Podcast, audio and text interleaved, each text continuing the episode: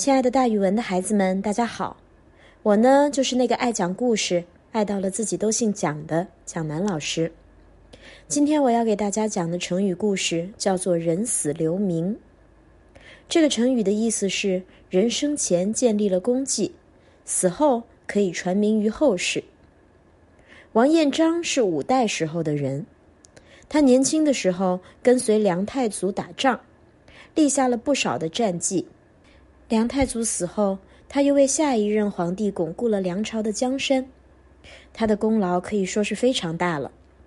可是，当王彦章攻打后唐连续两次失败以后，向来对他有反感的人趁机向皇帝说王彦章的坏话，最后王彦章被罢免了军权。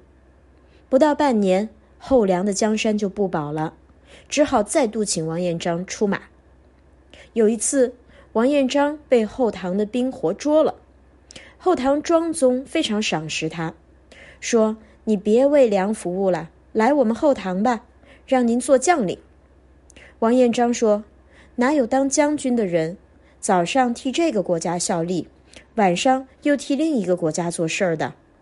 大王，请你给我一刀，让我痛痛快快的死吧，这样我一点怨言都没有，只会感到非常荣幸。”最后虽然还是死了，但是却能留下很好的名声。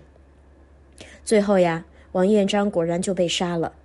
虽然他最后还是死了，但是他誓死效忠自己的国家，留下了非常好的名声。所以“人死留名”这个成语就流传了下来，指人生前建立了功绩。由于这非常高的功绩和非常良好的情操，他死了之后也可以传名于后世。留下非常棒的名声。好了，人死留名的故事就给大家讲到这儿。蒋老师跟大家明天见哦。